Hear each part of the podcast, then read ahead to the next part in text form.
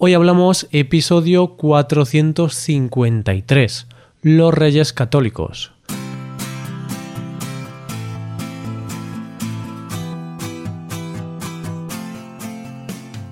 Bienvenido a Hoy Hablamos, el podcast para aprender español cada día. Ya lo sabes, publicamos nuestro podcast de lunes a viernes. Puedes escucharlo en iTunes, en Android o en nuestra página web Recuerda que los suscriptores premium pueden acceder a la transcripción completa del audio y a una hoja con ejercicios para trabajar vocabulario y expresiones. Hazte suscriptor premium en hoyhablamos.com. Buenos días, querido oyente, ¿qué tal? ¿Cómo va la resaca del fin de semana? Por suerte yo no tengo resaca.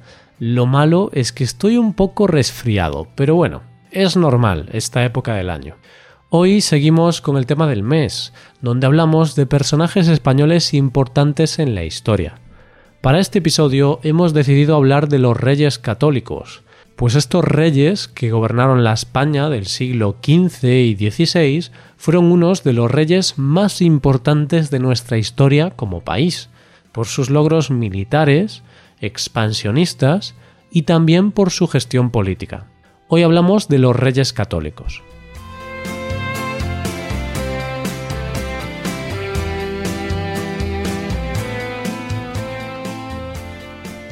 La semana pasada hicimos un episodio sobre Cristóbal Colón, el navegante y explorador italiano que trabajó para la Corona de Castilla, encargado de descubrir una nueva ruta comercial hacia Oriente. Al final, acabó descubriendo un nuevo continente inexplorado por los europeos. Pues esta expedición fue financiada por los reyes católicos, reyes que se consideran de los más importantes de la historia de España. Aunque tenemos que decir que en esa época todavía no existía la España que conocemos ahora, todavía no existía esa unidad política de España. Fernando de Aragón e Isabel de Castilla se unieron en matrimonio en 1469, con la idea de establecer una alianza entre Aragón y Castilla, y así establecer la situación en la península. Los reyes pensaban en establecer una monarquía hispánica, pero no querían hacer un país unido políticamente, es decir, Castilla y Aragón tenían una frontera, una lengua y una justicia distintas, y eso se siguió manteniendo. Los dos reinos se unieron para tener un futuro próspero juntos, pero manteniendo las estructuras políticas. Su reinado permitió tener una monarquía muy fuerte en Europa. Este sería el germen de la España que conocemos ahora, y los historiadores marcan esta época como la transición de la Edad Media a la Edad Moderna. Uno de los motivos de su unión fue luchar contra los árabes y recuperar toda la península ibérica. Te pongo en contexto. Los musulmanes habían conquistado casi toda la península hasta el año 700. Poco a poco, desde ese año, los reinos cristianos comienzan a recuperar territorio, pero muy lentamente, muy poco a poco.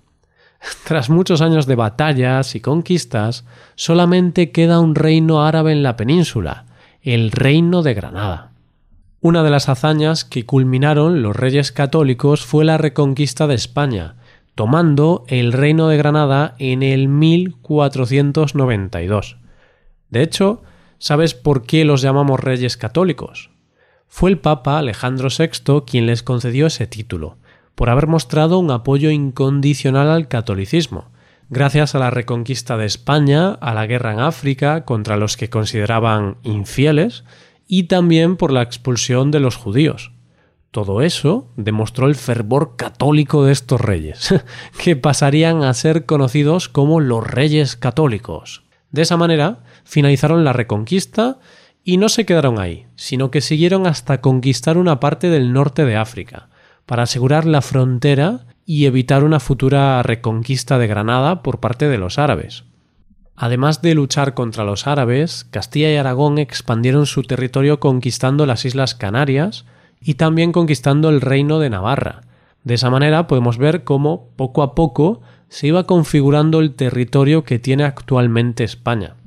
Otro logro importante de los reyes católicos fue el descubrimiento de América y el establecimiento de las primeras colonias del reino en ese nuevo continente.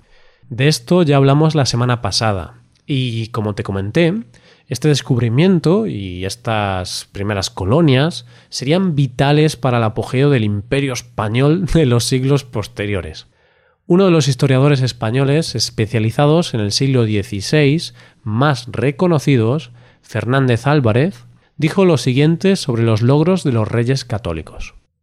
Aquella España se presentó con tal poder que toda Europa intuyó que una nueva época iba a dar comienzo.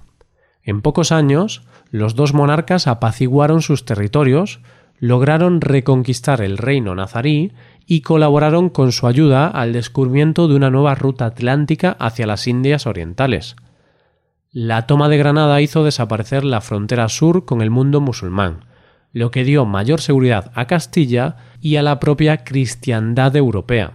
Aquella hazaña, que llenó de prestigio a los reyes Fernando e Isabel, fue un milagro político. Sus logros dejaron boquiabiertos a los europeos. Y otra de las claves del reinado de los reyes católicos fue su política de enlaces matrimoniales. Para consolidar su monarquía, casaron a sus hijos con los de otros monarcas europeos, principalmente con Portugal, Austria e Inglaterra. La unión con Austria es la más importante, pues esta unión abrió la puerta al que sería el periodo más imperialista de la historia de España, la España de los Austria, desde el 1516 hasta el 1700. Por último, vamos a hablar de un aspecto oscuro del reinado de los reyes católicos. Ellos apoyaron y dieron alas a la Inquisición española, una institución católica que se dedicaba a erradicar cualquier muestra de herejía o paganismo. O sea, cualquier acto que fuese en contra de los valores católicos sería castigado, pero claro, esos castigos eran muy extremos. Muchas veces el castigo era la pena de muerte. Los reyes católicos apoyaron a esa institución y les dejaron campar a sus anchas por los territorios del reino. El historiador que he mencionado antes afirma que Isabel veía en la Inquisición un instrumento para vigilar la fe y el buen orden cristiano. De esa forma decidieron expulsar a los judíos del reino porque eran traidores a la fe cristiana. La Inquisición fue una institución muy cruel, matando a personas por pequeños pecados. Muchas personas fueron quemadas vivas por supuestos pecados que habían cometido. Para que veas un ejemplo de la crueldad de la Inquisición, el historiador Fernández Álvarez cuenta que en 1484 quemaron a una mujer viva acusada de haber comido carne durante la cuaresma. Y esto no fue un caso aislado, claro, se cuentan por miles las personas quemadas vivas. Y hasta aquí el episodio de hoy. Muchas gracias por escucharnos. Por último, te recuerdo que puedes ver la transcripción completa y una hoja de ejercicios para trabajar vocabulario y expresiones en nuestra página web. Ese contenido solo está disponible para suscriptores premium. Hazte suscriptor premium en nuestra web hoyhablamos.com. Nos vemos mañana con un episodio de Cultura Española. Muchas gracias por todo. Pasa un buen día. Hasta mañana.